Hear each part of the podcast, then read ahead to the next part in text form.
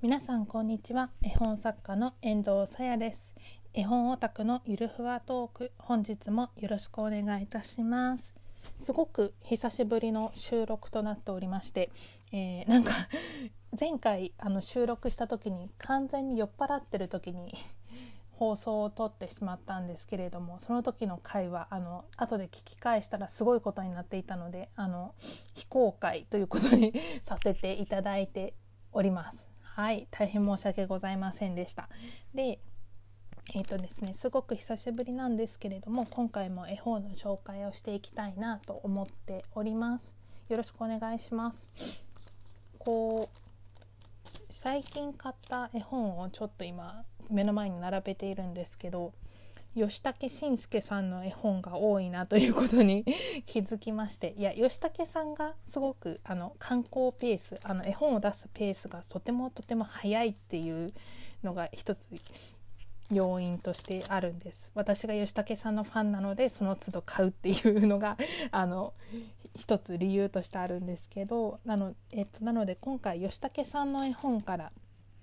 紹介していければなと思っています。えっとねどれにしようかな。寝癖の仕組みにします。えー、絵本のタイトルは寝癖の仕組みです。はい。こちらは、えー、ブロンズ新社さんから出ている吉武慎介さんの絵本となっています。刊行されたのが2020年の7月25日ということで去年ですね発売された絵本です。これねあのぜひ表紙を見てほしいんですけどなんかね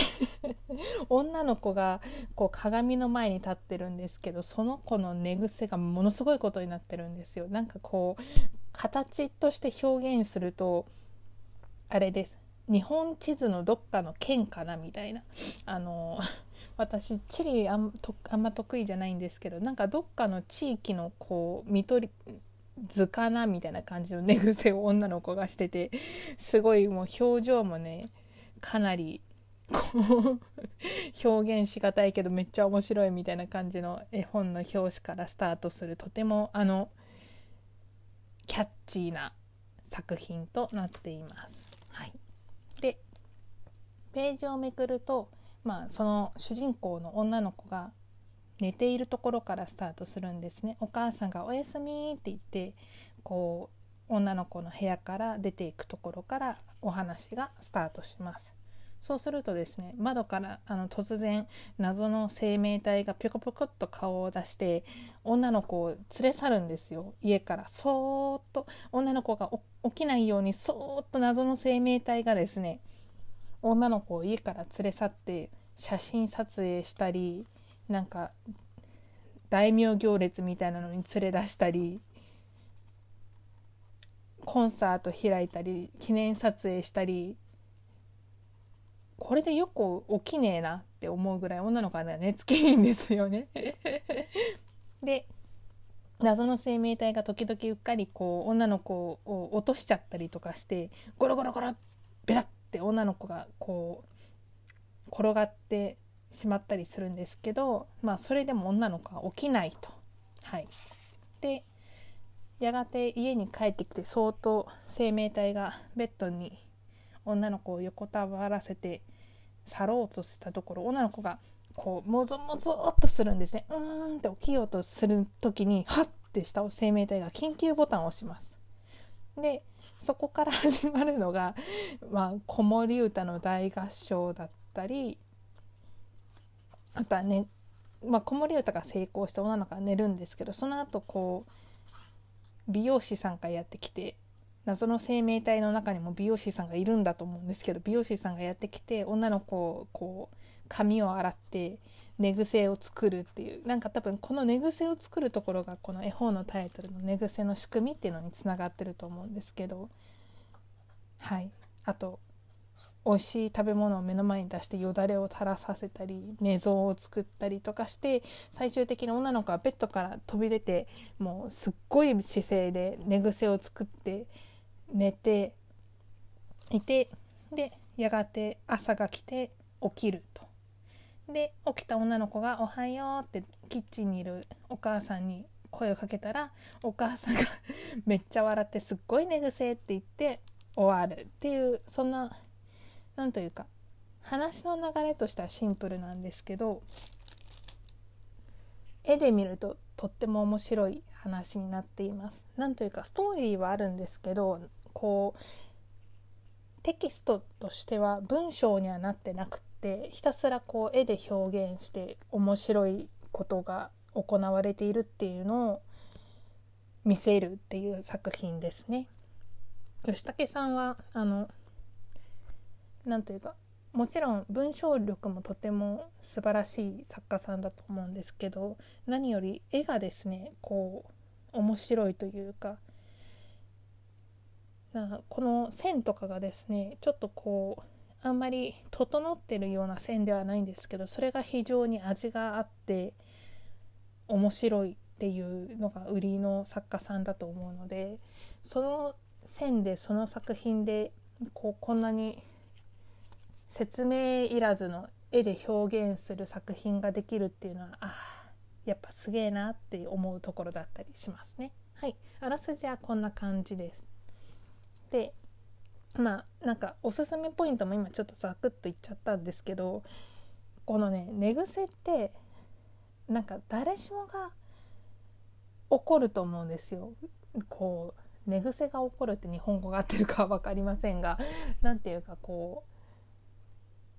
う寝癖に悩まされたことがない人ってなかなかいないんじゃないかなって思うんですしかもこれって世界共通というかあんまりこうすごくこう私は直毛ストレートで髪の毛になんて悩んでないのサラリーンみたいなそんな人ってあんまりいないと思うんですよ。なんかやっぱり寝て起きたら何かしら癖がこうピュッてでできてて朝鏡を見て「はあえっと髪を湿らせてドライヤーかけて」みたいななんかそういうことをされてることが多いんじゃないかなと思うんですね。であの私いとこがいましていとこが近所に住んでるんですけどそのいとこには2人の女の子がいるんですね。でその女の子たちがちっちゃかった頃にお泊まりに行ったりとかした時になんか2人ともそんなにこう髪の毛がすごくもともと癖があるとかそういうタイプではないんですけど朝起きて見た見たらなんかすごいこう面白い癖がついてたりすることがちっちゃい頃はあってそれでなんか急い女の子そんな年齢ちっちゃい年齢でも女の子なので鏡に行って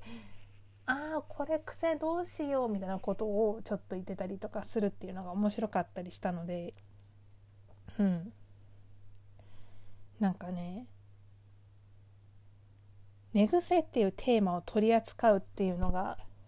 吉武さんらしいなって思いました。こう万人共通のテーマを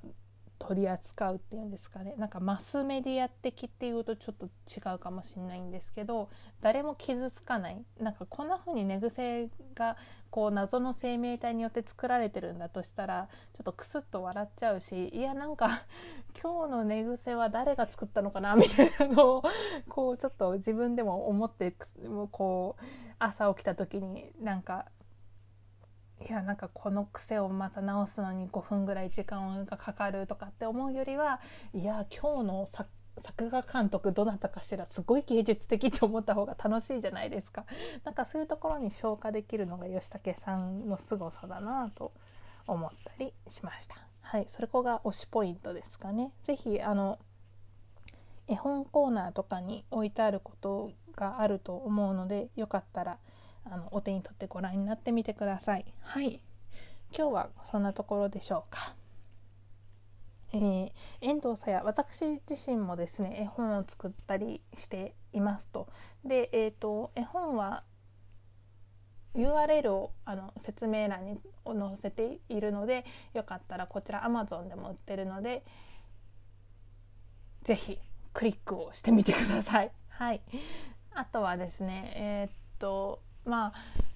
今後ですねラジオもまたぼちぼち頻度をもう少し さすがにこう半年とか空けてたりするのはさすがにごめんなさいという感じなのでもう少し頻度高くやっていけたらなと思っております。またこのラジオをお聴きいただけるとすごく嬉しいです。お待たせして本当にごめんなさい。SNS とかであの私のラジオを聴いてくださった方の感想とかいただけてこすごく嬉しかったです。ありがとうございます。またあの感想とか激励とかあとはご質問とかこの絵本紹介してとかっていうそういうものものもぜひお待ちしておりますのでよろしくお願いいたします。はい。では今回はこの辺で終わりにしたいと思います。絵本作家の遠藤さやでした。ご清聴いただきありがとうございます。またね